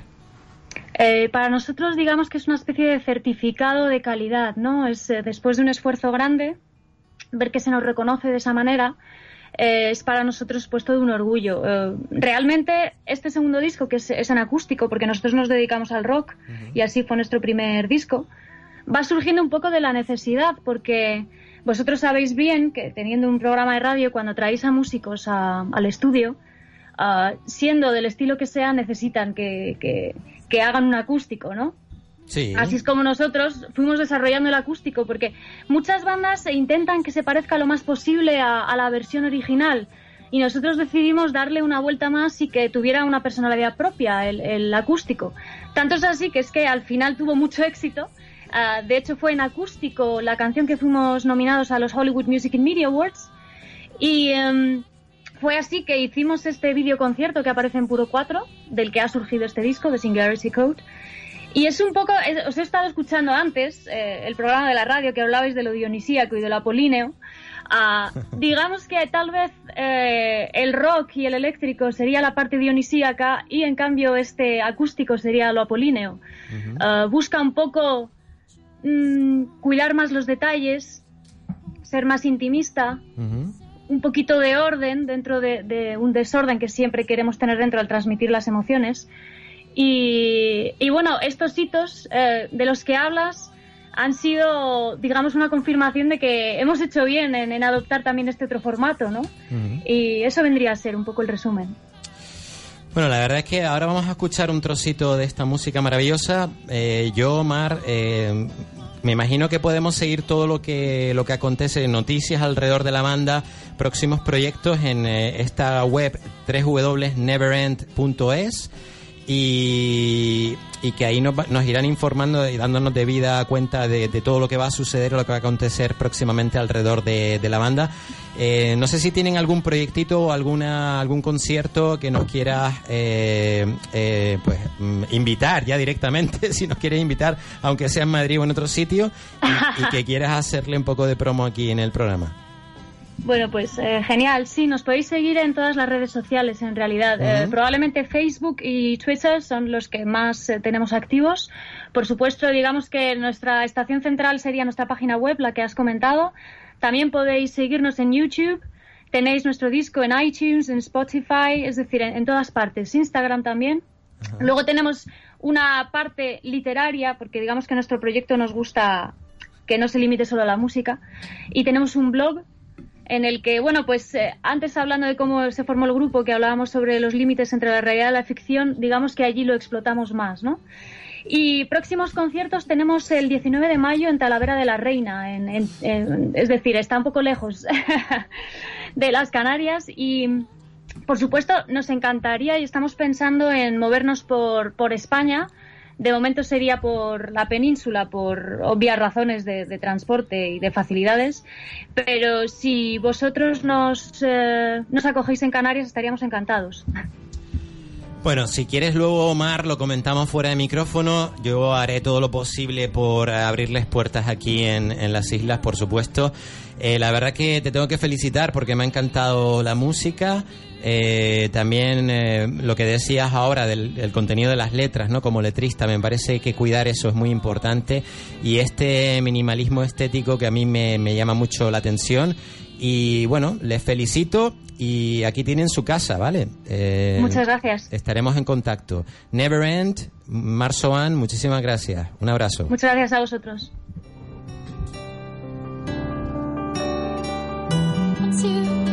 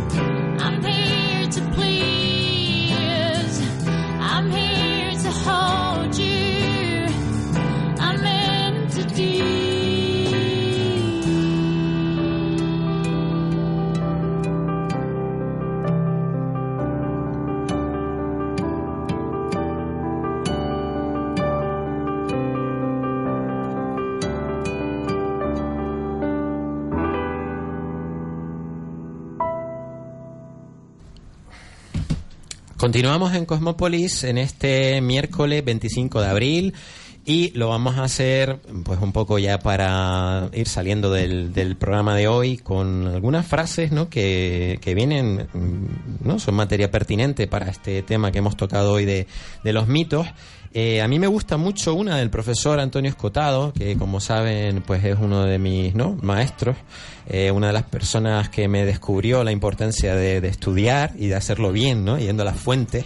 Y hay una, una gran frase del maestro Escotado que dice que la ciencia es un mito. Eh, y cuando pretende decir que está más allá del mito, está mintiendo. Wow, esta, esta Carmen le ha caído como una bomba atómica. bueno, esta, esta además se puede, se puede acompañar de otras, ¿no? Repítela, repítela, repítela. Eh, la ciencia es un mito y cuando pretende decir que está más allá del mito, está mintiendo. No, a ver, yo aquí a lo mejor es porque mm, las personas que se puede referir a las personas que creen que la ciencia lo explica todo, ¿no? O que se puede saber todo a través de la ciencia. Y a lo mejor hace un poquito referencia a eso, ¿no? Las vamos a ir comentando estas frases todos, los que quieran, ¿vale? Bueno, yo creo que se, pertinente. se puede interpretar como la ciencia no es la realidad, la ciencia interpreta la realidad. Entonces, claro, si tú intentas decir que la ciencia es la realidad, pues te equivocas, ¿no? Mm. Entonces, yo creo que es un poco el sentido que le quiere dar ahí a la, ¿no? a la, a la frase. Exacto. Efectivamente, eh, la ciencia, bueno, yo no soy científica, pero se basa sobre todo en hipótesis, ¿no?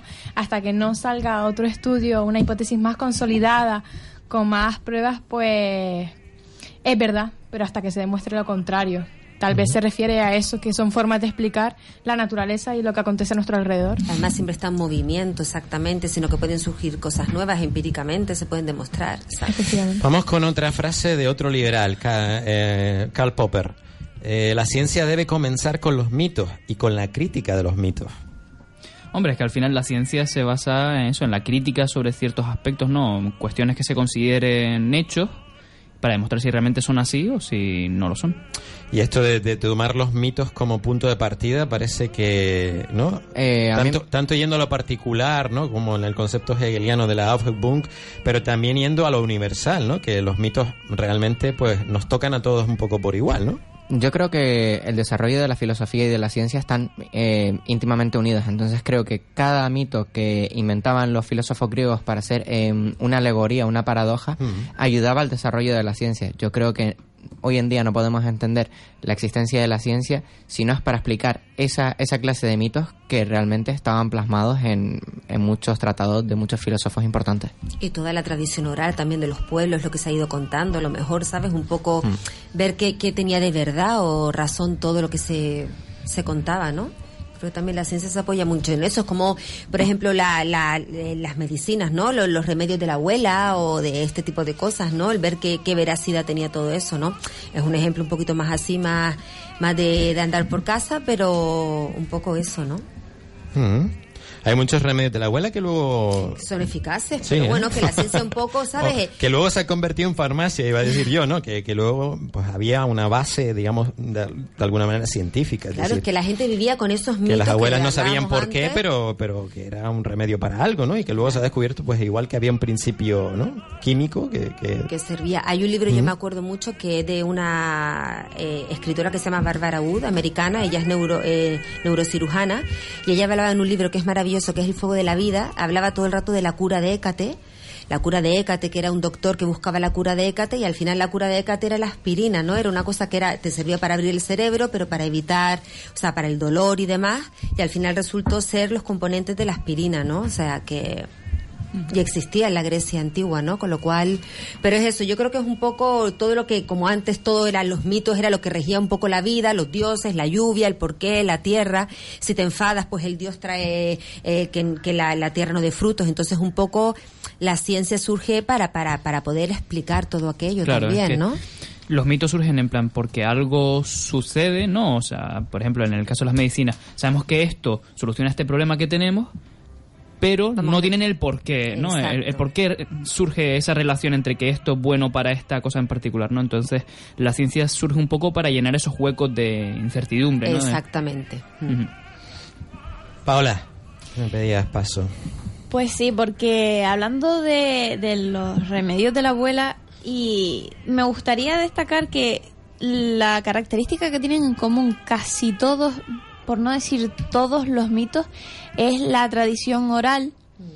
La, y entonces eso ya va relacionado directamente con las creencias, porque es lo que lo que a ti te enseñan, lo que ha pasado de generación en generación. Entonces, al final te- te- termina se- por ser ah, casi que una, una verdad universal, realmente, no porque lo sea, sino porque te lo han contado, te lo dan como verdad y, y punto. A, a mí, por ejemplo, eh, uno que me ha hecho siempre muchísima gracia y realmente no sé hasta qué punto es verdad o no, es lo de crujirse los dedos. Que si te crujes los dedos te va a dar artrosis, pero así, con la misma, punto. Eso, eh, o sea, yo de verdad agradecería a- al oyente que llamara para demostrar que eso no es cierto. Porque porque mm, soy de las que tiene la manía de crujirse los dedos y siempre me han dado la tabarra con que voy a terminar con los dedos súper torcidos. Y estoy deseando que algún oyente llame, por favor, y lo diga porque para que lo escuche mi madre y me deje tranquila. y como eso, mil cosas. Por ejemplo, eh, yo no sé si a las chicas se los comentaron de pequeñas, pero a mí me soltaban la frase esa de si te barres los pies no te vas a casar. Ah, sí, es verdad. Uy, bueno, uy, uy, esa, esa era genial. Yo me Claro. barría los pies a propósito. Pues mira, yo me lo barrí muchas veces sin querer, porque tampoco era una cosa que yo, y me he casado, o sea que... Yo, yo lo hacía a propósito para no casarme. Pues no te va a servir, ¿eh? No te va a servir, No, yo, creo que yo. no. Pero no. bueno, es eso. Y después a lo mejor eh, ya en cuanto a ciencia, los remedios de caseros de la abuela, la manzanilla. ¡Wow! La manzanilla es maravillosa, ¿eh? La manzanilla lo cura todo, pero todo. Increíble. Te duele el ojo, a lo mejor tenías, un- yo qué sé, un, un orzuelo. Pues un algodón con manzanilla y se te quitaba todo. En el colegio, yo sé, eh, en el colegio en el que estuve en, en Agüime, eh, yo recuerdo llegar, porque yo llegué en segundo de la ESO, y, y yo llegar allí y era como, me duele la barriga, vete a que te den una manzanilla. Me caí, me hizo un chichón, vete a que te den una manzanilla. Pero realmente no era tanto porque los profesores quisieran que se tomaran la manzanilla, sino porque los niños lo tomaban como remedio para todo. ¿Y qué pasa? Que los niños mismos lo tomaban como algo normal, algo, un, era el mito de la manzanilla, ¿no? Y, y les dolía la barriga, se tomaban una manzanilla y de vuelta a clase y no les pasaba nada. Lo veías ahí con un golpe enorme. Después te vienen a casa los niños pequeños con un golpe. No, pero me dieron manzanilla. Eso ya, ya está. Manito de santo, como dicen las abuelas. Ay, te Y tengo que, que decir una cosa, la manzanilla hace, ¿eh? Sí, Pero sí. bastante, bastante. Yo un Yo no sé chichón cómo no, hemos llegado a la manzanilla, pero nos encontramos en un momento muy... pero ¿no? yo es que además soy una defensora pero totalmente de las infusiones, ¿eh? Yo creo mucho Sí. en las infusiones porque son hacen su cosa, a lo mejor necesitan un complemento, ¿verdad? Sí, Pero totalmente. hacen su cosita. Yo creo que las infusiones ayudan, pero realmente cuando hay un problema grave siempre hay que Hombre, recurrir a la medicina. claro, y yo creo que eso es fundamental y hay mucha gente que tiene mucha adversidad, aversión a, a lo que es la medicina, tomarse incluso, les duele mucho la cabeza y no se quieren tomar un paracetamol. No pasa nada, tómate un paracetamol, no pasa nada. Eh, Realmente la medicina está por algo. Igualmente pasa al Pero- revés, ¿no? Exacto. De gente que tiene aversión hacia los remedios naturales y al final a tomar manzanillas, por ejemplo, ante un estrés, ante una situación de ansiedad leve, mm, tampoco puedes ir tomándote mm, tranquilizantes a primera de cambio, sino probar también con valerianas. Una Nosotros después de perder nuestros dos debates, cuatro de cinco miembros del equipo nos tomamos una manzanilla y nos vino muy bien. Pero también puedes recurrir a beta bloqueantes. Pero, pero estaba, estaba permitido el doping. Me encanta porque Elena tiene un manejo, ¿no? Beta bloqueante. ¿no? Ah, bueno, a ver, claro, tengo que decir que yo hice dos años de medicina. Ah, bien, bien. Los, Algo sabe. los imaos, ¿no? qué bien, qué bien. Oye, Raquel, ¿y, y estaba permitido el doping con, con infusiones? Sí, sí, claro que sí. Bueno. Te ha permitido hasta en los deportes. Totalmente. Bueno, yo soy el que fuimos- se salva, ¿eh? en ese sentido. Cuando fuimos a Madrid, eh, eh, nos llevamos a... Se llevó a la Universidad de Las Palmas a un chico eh, que estaba en segundo de bachillerato todavía y como le daba todavía muchísima vergüenza y muchísima timidez en Madrid, lo llenamos a Valeriana y de verdad que hizo un buen papel. Sí. Sí, Bueno, hay- que la hay que- valeriana tranquiliza. Hay que recordar Sí, sí. otro otro de los mitos del siglo XX, John Fitzgerald Kennedy, que tomaba anfetaminas, ¿no? Antes de enfrentarse a un, a un discurso, por ejemplo, o decían que cuando se reunía, ¿no? Al máximo nivel, por ejemplo, con Khrushchev, con su, ¿no? Eh, oponente soviético, pues tomaba eh, anfetaminas, ¿no? Eso hay que Porque le hacía, mm, evidentemente, eh, tener un tono y, y mantener, digamos, los nervios. Que era muy importante en ese momento. Eso me lo dijiste y reconozco que yo, que soy bastante pro Kennedy, bueno, fui, yo me leí mucho sobre, no solamente sobre John Fitzgerald, sino también sobre Bob Kennedy, Y me, me bajaste un poquito ese mito. No, no es que lo tenía mitificado, pero sí Bueno, te lo voy a seguir bajando. Mira, también Qué en- bien. en- en- dicen que otro mito, ¿no? Que está alrededor de la, de la figura de, de Kennedy es que ganó la- las elecciones, sabes que por el margen más estrecho históricamente, ¿no? En las elecciones norteamericanas, eh, sola- su- superado después por este eh, momento entre Al Gore y, y George Bush, ¿no? Que Mm. fue que fue por unos miles de votos en Florida, pero el antecedente, digamos, anterior, que eh, por el menor margen de votos fue eh, Kennedy contra Nixon. Apenas 100.000 votos de diferencia decidieron aquellas elecciones. Y mucha gente dice que se decidieron por los debates te- televisivos. Y, es que, y es que Kennedy, eh, pues, consumía anfetaminas y no sudaba. No tenía sudoración, tenía mucho mejor color en, en la pantalla, era una persona que iba mucho mejor vestida y Nixon, por ejemplo, tenía una sudoración incontrolable, tenía ¿no? mucho peor aspecto en la, en la Pero tele. espera, la anfetamina no lo hacía vestir mejor, ¿no? No, hombre. Otro era- sí, pero era un que tenía conjunto- gusto, tenía gusto. Pero era un conjunto de cosas que le ayudaban, ¿no? A No, construir claro, claro, el mito, claro. ¿no? De lo que fue realmente pena, Kennedy. sí. Hay que recordar que Kennedy era irlandés y católico. Sí. Una cuestión que en Estados Unidos yo creo que no se ha vuelto a repetir. Sí. No ha habido ningún presidente ni irlandés ni católico ni parecido. Pero hay que reconocer Es decir, que... lo más, lo más parecido es Obama. Pero hay que, re- bueno, hay que reconocer que los americanos ahí sí que jugaron un papel a- al dandy, al hombre elegante, al caballero, guapetón, familia maravillosa, todos. Ahí jugaron también, quieras o no, eso también. Y o luego, y le dispararon en la cabeza. ¿no? Ya, Pero yo estoy, muy de acuerdo con Carmen de que Bueno. realmente es muy importante también la forma de vestir, de presentarte, la imagen que proyectas, Sí, sí. porque Sí. la imagen, el lenguaje no verbal dice muchísimo y realmente eh, puedes estar diciendo lo mismo, pero por cómo vas vestido o la manera que gesticulas, hablas, puede cambiar muchísimo la percepción de lo- Y en este caso además tienes toda la razón, porque Kennedy tenía una voz eh, muy frágil, muy que no no transmitía mucho, entonces sus asesores le decían que tenía que presentar una figura, digamos, y un porte y una- un saber Sí, estar, ¿no? El saber estar y el Porque porte su voz es- no, no, no, no, ¿sabes? No, no, Si no enganchaba, no, tenía personalidad, ¿no? Era una voz muy hacia adentro, Pero sí es un verdad tanto que... frágil Pero el para la saber época. estar, yo creo que realmente el gusto se tiene o no se tiene, también se puede trabajar, pero realmente el saber estar se trabaja. Y pelazo, Puedes- Kennedy tenía pelazo. pelazo y, decía. y, y, y porte, tenía un porte Sí, especial. que elegante, muy elegante. Que, que era atractivo para lo que había habido. Y una y una de las mujeres más elegantes de la, ¿no? De las primeras damas, yo creo, más, más elegantes de, de- de la historia, ¿no? Que también eso sí, sí, también- ayudaba. también hace, también. Siempre las mujeres adornando, bueno, ¿no? Toda una estética, digamos, alrededor del poder que también es muy importante, ¿no? Dice aquí también Albert Camus, el escritor, los mitos tienen más poder que la realidad. La revolución como mito es la revolución definitiva. Esto le gustará a mi amigo Pablo. A ver, Paola, ¿qué me ibas a decir? Pues bueno, te, te iba a decir que, que realmente, no sé hasta, en cuanto a lo anterior, que no sé hasta qué punto realmente fuera efecto real de, de la anfetamina y, y hasta qué punto fuera el mito sobre la anfetamina lo que viene a ser el efecto placebo, que no viene a ser- no es mm, nada más que un mito. El, que aquí tú te aquí lo, ya estaríamos te lo- haciendo la cuadratura lo- del círculo, el mito sobre el mito. Exacto, ¿no? Me refiero que, que tú lo compras, lo entiendes como real y entonces tu, tu cuerpo lo procesa como si lo fuera. No, lo decía por más que nada por despejar otra de las grandes hipocresías, ¿no? Que decía antes Elena, los medicamentos están ahí para ser utilizados y la medicina, digamos, tradicional, eh, occidental, pues no tiene nada de malo, es decir, hay que utilizarla, ¿no? Y, evidentemente sabemos que Kennedy utilizaba anfetaminas porque está en sus registros médicos y porque se la recetaban de esa manera. En aquella, en aquel momento no era nada del otro mundo. Es verdad que igual era otra, otra forma ¿no? de, de- de afrontarlo, es decir, se le daba también a los soldados para que fueran más valientes en la guerra y, y este tipo de cuestiones pues no, no parecían, digamos, discutibles ¿no? en aquel momento. Ahora pues ya mm, entraríamos en un contexto diferente, eh, drogas sí, drogas no, drogas legales solo o drogas legales e ilegales o, o cuáles, ¿no? Pero bueno.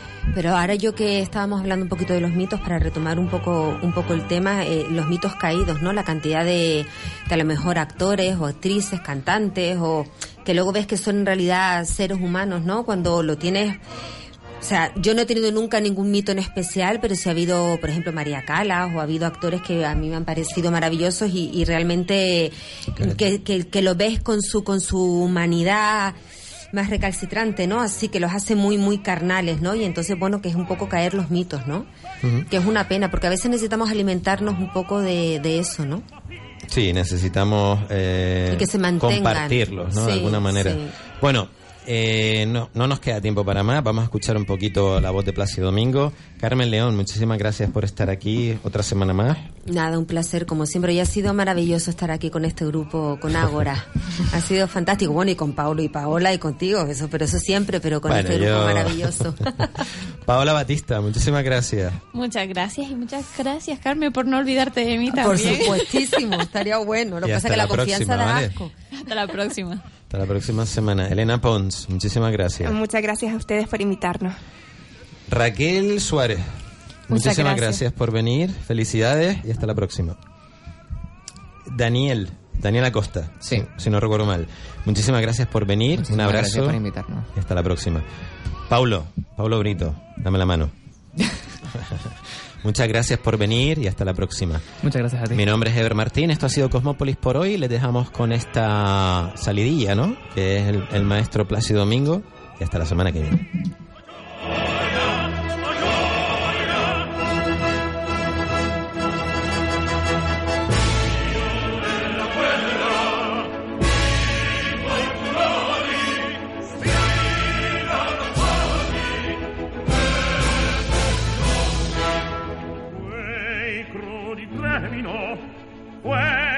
Oppressori, d'oro di sangue, abiti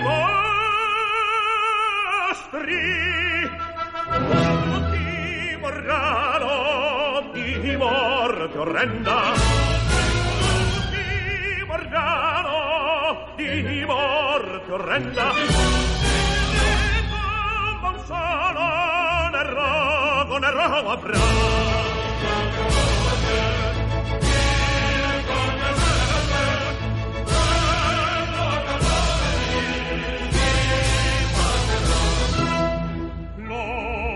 atroce